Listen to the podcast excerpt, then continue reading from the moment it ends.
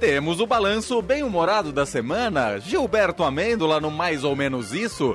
Giba vai falar, claro, das entrevistas do Jornal Nacional, mas acho que num ponto de vista um pouquinho diferente de Beatriz Bula, nossa repórter de política do Estadão que tá com a gente. Oi, Bia. Oi, Leandro. Tô de olho em você, hein? Que você falou que o Giba traz o ponto de vista bem humorado e eu, então, que sobrou pra mim? Não é que o, de, o, dele é um pouco mais escrachado, entendeu? Entendi. Tá é, ele não disse que você é mal-humorada, Bia. Mas só que os assuntos são meio, meio chatos, né? São um pouquinho mais sisudos, né? Sem dúvida nenhuma. Bom, estamos aqui no dia seguinte, o day after da entrevista do ex-presidente Lula e candidato uh, Lula do PT à eleição presidencial ao Jornal Nacional ontem, é, assim como outros candidatos já participaram, o Jair Bolsonaro na segunda-feira, na terça Ciro Gomes e ontem o Lula. Uh, eu sinto um clima de euforia, pelo menos em várias análises, Beatriz Bula, no, imagino que dentro do PT também, mas queria te ouvir o que, que você colheu desde ontem, quando terminou a entrevista. Bia. Pois é, Manuel, no PT, é, na campanha do Lula, no comando da campanha do Lula, a entrevista ela foi comemorada, né? Foi considerado que o, que o ex-presidente conseguiu cumprir um pouco o roteiro do que é, eles desejavam para aqueles 40 minutos, né? É, a campanha é, considerava que enfrentar o assunto da corrupção em rede nacional, sem demonstrar ressentimentos com a imprensa ou exatamente com a Lava Jato, era um fator muito importante para conseguir é, superar de alguma maneira, ainda que não na plenitude, a gente sabe que dá para desdobrar esse debate de diversas formas, mas assim, era importante fazer um aceno para os indecisos, para a classe média, para quem tem alguma rejeição ao PT, por conta da questão da corrupção nos governos petistas, notadamente do é, da Lava Jato, né, do escândalo da Lava Jato. Então, é, o, o, Jornal Nacional começou com esse tema já, o William Bonner abriu com a pergunta para qual o Lula vinha se preparando, né, que era a questão da corrupção no, nos governos petistas. Ele começou nervoso, o Lula, começou lendo. É, em, outros, em outros momentos, em maio, não sei se você vai lembrar, mas quando ele fez aquele ato de lançamento da campanha, junto com o Alckmin, ele fez um discurso lendo também. Isso não é o forte do Lula, né? É, o forte do Lula é falar de improviso, ele é conhecido assim por é, conseguir pegar muito bem qual que é o espírito ali é, dos interlocutores dele e é, entregar basicamente de alguma maneira e conduzir é, tanto um palanque, um comício, como uma entrevista de uma maneira que seja favorável a ele. Então ele começou nervoso, lendo quais tinham sido os institutos, é, instrumentos de combate à corrupção que os governos petistas tinham fortalecido, é, mas depois dessa fase inicial, isso, isso foi discutido antes com o advogado dele, o Cristiano Zanin, que teve à frente de toda a articulação aí é, para defesa do Lula, né, durante o período que ele teve preso, antes dele ser preso, durante o período e depois, né, até conseguir a anulação da condenação pelo juiz Sérgio Moro. É, então, o Lula estava treinado para isso, mas começou muito tenso, mas depois ele deslanchou. E aí ele conseguiu fazer os acenos que ele queria para o centro, fez diversos acenos. É, e é, eu, o, minha, minha leitura assim, é que ele traçou linhas divisórias para se blindar de problemas que ele sabia que iam ser apresentados a ele. Então, quando o tema foi corrupção, ele defendeu o combate à corrupção, ele admitiu que a corrupção existiu, né? E fazer isso em rede nacional é um, um aceno muito importante. É, se colocou como alguém que quer que tenha instituições fortes para investigar a corrupção, mas separou o combate à corrupção do que? Da Lava Jato. Então ele fala: a Lava Jato ultrapassou o limite da justiça e descambou para a política. Mas sim, a corrupção aconteceu e eu defendo que seja investigada, que seja combatida. Da mesma forma que ele fez isso com a corrupção, ele fez com outros temas. E é, nas respostas sobre questões relativas à corrupção e controle de corrupção, ficou muito claro que o Lula ele tentava mudar o assunto. Não porque ele é, achasse que não era para falar, ele sabia que ele ia falar sobre isso. A campanha achava, inclusive, que era importante falar sobre isso, mas eles tinham muito medo de que a entrevista inteira fosse dominada por esse assunto. É, e que, portanto, ele não tivesse espaço para falar de outras coisas, mas não, não foi o que aconteceu. Então, por isso, assim, foi muito comemorado uhum. é, no QG petista. E aí o Lula ele traçou outras separações importantes também. Ah, eu acho que a mais emblemática é quando estava é, se falando de economia e foi mencionado o governo da Dilma. O Lula ele costuma lembrar dos bons números dos mandatos dele e ignorar né, a crise econômica que foi deixada pelo governo da Dilma, que foi eleita graças à campanha do Lula, apresentada como uma sucessora do Lula, enfim, eleita e reeleita. E, e ele costuma ignorar um pouco essa questão econômica do mandato da Dilma. É, ele foi forçado a fazer a relação entre as coisas e também de uma forma inédita para aquela audiência ele fez uma coisa que reservadamente ele já costuma fazer entre os seus aliados, né? Ele se separou da Dilma, ele disse que ela errou na economia uhum. e citou os erros, né? Desoneração da folha é, e questão de preço de combustível. É, e aí ele fez isso, falou que é, de tudo que ele era acusado de de alguma maneira pelos entrevistadores e que ele sabia que seria acusado, ele separava, ele colocava num outro balaio, digamos assim, né? Então, Dilma tá num canto, eu tô no outro. Lava Jato é uma coisa, combate à corrupção é outra. Polarização é uma coisa extremismo é outra. Então, ele defendeu a polarização, diz que é saudável.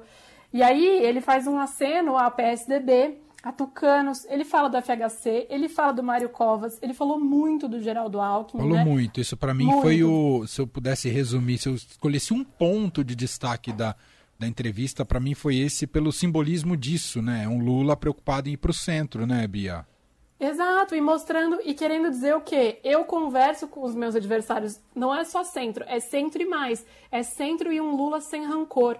Era isso que eles queriam passar na TV. É um Lula capaz de conversar com os adversários, o Lula capaz de conversar com a Rede Globo, que ele tanto criticou, capaz de fazer aliança com o Alckmin. É o Lula que vem para é, trazer um ambiente de menos ódio. É isso que o PT queria mostrar, né? É isso que o Lula queria mostrar. Então, trazer o Alckmin é aceno para o centro, é aceno para o empresariado, é aceno para a classe média, mas é também querer passar essa imagem, né? Olha, eu estou aqui de maneira pragmática para assumir que, que foi errado e para olhar para frente. Então, era um pouco essa mensagem que eles queriam passar, eles avaliaram que eles conseguiram passar. O Lula é, fez outros acenos para o centro, né? então ele fez crítica a, a, a, ao Partido Comunista Cubano, né, falou lá não existe polarização, ou seja, isso não é saudável, né, defendeu a alternância de poder. A gente sabe que ele costuma ser criticado também por não se posicionar firmemente sobre as ditaduras latino-americanas de esquerda, né, como Cuba, Venezuela. É, foi questionado sobre agronegócio, apoio do agronegócio para o Bolsonaro. Ele falou: tem um agronegócio que está preocupado com o país e tem um agronegócio que está preocupado que, que é pró-desmatamento. Então, de novo, ele quer abrir o canal com o agronegócio e, e separa, digamos assim, a ala que não quer falar com ele. Enfim, foi uma entrevista de muitos acenos, de muitas mensagens que ele queria passar e que a campanha avaliou que ele conseguiu passar e que terminou, digamos assim, vitorioso. Eu tive contato com pessoas que. É, estavam participando de entrevistas qualitativas, são essas entrevistas é, para tentar medir um pouco o sentimento de algum grupo do eleitorado, representativo de um setor do eleitorado, para saber qual foi a avaliação. Na entrevista do Bolsonaro, é, não houve basicamente. Era, eu conversei com pessoas que estiveram com grupos de indecisos, né? Na época da entrevista do Bolsonaro, o resultado ali que foi passado por quem estava envolvido nessas quales é que não mexeu. Então, quem está indeciso não decidiu votar no, no Bolsonaro pela é, entrevista no JN. E na do Lula, é, a impressão foi mais positiva. Então, apesar de não ter um grande ânimo entre os indecisos, que estavam sendo ouvidos aí por essas pesquisas, é, em votar no, no ex-presidente, em votar no PT nesse ano, mas ficaram bem impressionados com as respostas. Então, assim, foi considerado, foi comemorado na campanha, isso sim. É, e do lado do, da campanha do Bolsonaro foi considerado que ele se saiu melhor, né?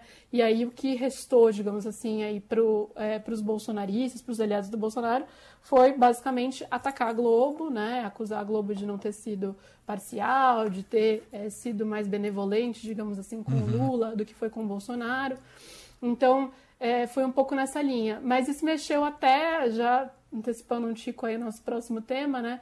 Mexeu até com os ânimos a respeito do tema debate, que em tese a gente tem debate domingo, né? Sim. Se teremos, não sabemos. Exatamente. Vamos ver qual que é a disposição concreta das campanhas aí de Bolsonaro e Lula se vão comparecer neste domingo ao debate da Band, que tradicionalmente é sempre o debate que abre uh, o período eleitoral. Uh, o que, que você tem de informação para valer, Bia? É, eles vão cozinhar esse galo até, até quando eles podem cozinhar? Acho que a, a, imagino que a emissora queira uma resposta, talvez ainda hoje, Beatriz Bola. É que a resposta para a emissora, em tese, é de que eles pretendem participar. Eles podem desistir. O, o Zema, em Minas Gerais, desistiu na última hora. Né? Duas horas antes de, de começar o debate, ele simplesmente não foi. É, e, e, o estilo Zema, digamos assim, é citado por aliados do Bolsonaro, ou seja, isso não está totalmente descartado.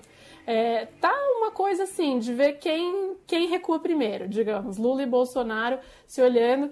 Inclusive me lembrou muito um esquete do Porta dos Fundos, que eles até reeditaram recentemente, em que um, um vai lá chamar o outro para briga, né, e o, o outro praticamente fica um convencendo o outro de não descer para briga, né? Ninguém quer brigar e fica cada um criando um argumento mais esdrúxulo do que o outro, né? E então tá meio assim é, o cenário, assim. É, hoje, ao longo do dia, vários aliados, fontes, é, assessores do Bolsonaro falando que ele não ia, não ia, não ia. Ele chegou, deu uma entrevista ao meio-dia lá pro Pânico, falando que ele acha que ele ia, que ele deve estar no domingo. Mas, de novo, é sempre deixando isso no ar. Nunca é uma coisa assertiva, eu vou com certeza. Não. Eu devo ir no domingo. E do outro lado da campanha do Lula, o que é, eles pretendem, e isso ao longo do dia foi esse posicionamento, é pretendemos ir, mas se o Bolsonaro não for, o Lula não vai, porque ele vai se expor a ataques de todos os lados desnecessariamente. Então, se tiver ele e Bolsonaro, basicamente eles são os líderes nas pesquisas, eles vão dividir os ataques que eles vão receber. Mas se for para ir sozinho nessa, digamos, é, não irá. Por outro lado, está chegando num ponto, e eu comecei a fazer essa pergunta agora para os petistas, que é até quando vocês vão sustentar esse posicionamento? Porque em algum momento alguém vai ter que tomar uma decisão de ir ou de não ir. Então tá um pouco tá um pouco nesse momento, assim, é, os assessores do Bolsonaro tinham dito que ele definiria até hoje. Eu confesso que eu sou cética sobre isso, eu acho que ele pode estender sim essa essa incerteza até domingo é, até para ver o que, que o Lula é, faz, né? É, basicamente, um está querendo jogar a culpa no outro, se não for, né? Ninguém quer ficar com o ônus de não querer debater. É, e é isso que, que a gente está assistindo, assim, não sei até, até onde isso vai. É, já tem gente, já tem aliados muito próximos do Lula falando, olha, é preciso tomar uma decisão e estou aconselhando que a decisão que ele tome é dizer que vai e pronto para não entrar nessa dança do Bolsonaro, né? Não deixar o Bolsonaro conduzir essa dança do jeito que ele quiser, até porque as pessoas eles precisam se, se preparar, claro, se programar, né? claro. né? Não é uma coisa assim que acorda e decide tomar café na padaria. Então, realmente estamos nesse momento. Por enquanto, a espera PT é um pouco à espera do Bolsonaro, Bolsonaro mantendo suspense, a ver quem se movimenta primeiro, né? Que lado se movimenta primeiro. Aliás, queria ouvir a opinião dos bolsonaristas que criticaram a postura da Globo em relação à entrevista do Lula. O que, que eles acham da postura da Jovem Pan na entrevista com o Bolsonaro? Vamos ver se tem isonomia de opinião nesse ponto também. Bom, Fechamos aqui a participação de Beatriz Bula, que segue acompanhando esses bastidores da política e das eleições e também as discussões em torno disso. Vai ter debate, não vai ter debate. A gente volta a se falar na segunda. Ah, e faltou dizer uma coisa. Hum. Hoje tem Simone Tebet, né, Bia? Sim. Hoje tem Simone Tebet. É, ela ficou com um horário ruim, né? Porque sexta-feira à noite, realmente, a atenção normalmente diminui aí para jornal, as pessoas estão é, querendo ir sair comer sua pizza, fazer alguma coisa, né? Ir para um show, mas é, Simone Tebet ficou com esse horário, os horários foram definidos por sorteio, com participação das campanhas. Ela que tenta, de alguma maneira, crescer nas intenções de votos, posicionar como esse nome da terceira via, né? Terceira via do MDB, com PSDB também, mas tem tido muita dificuldade. Inclusive, algumas pesquisas mostram que tem dificuldade mesmo dentro do seu partido e dentro do, dos eleitores do seu partido e dos eleitores do PSDB é, que não os votos de eleitores do PSDB, o último Datafolha a gente tem notícia disso, não vão para Simone, eles vão mais para o Bolsonaro do que para Simone. É, mas enfim, ela está tentando romper aí de alguma maneira e eu acho que é, de, entrevista no Jornal Nacional e presença em debate são basicamente os últimos suspiros que essas candidaturas que ainda tentam se viabilizar terão, né? Início da, do horário eleitoral de TV e rádio, né? Hoje e amanhã começando hoje no rádio, amanhã na TV, para os presidenciáveis.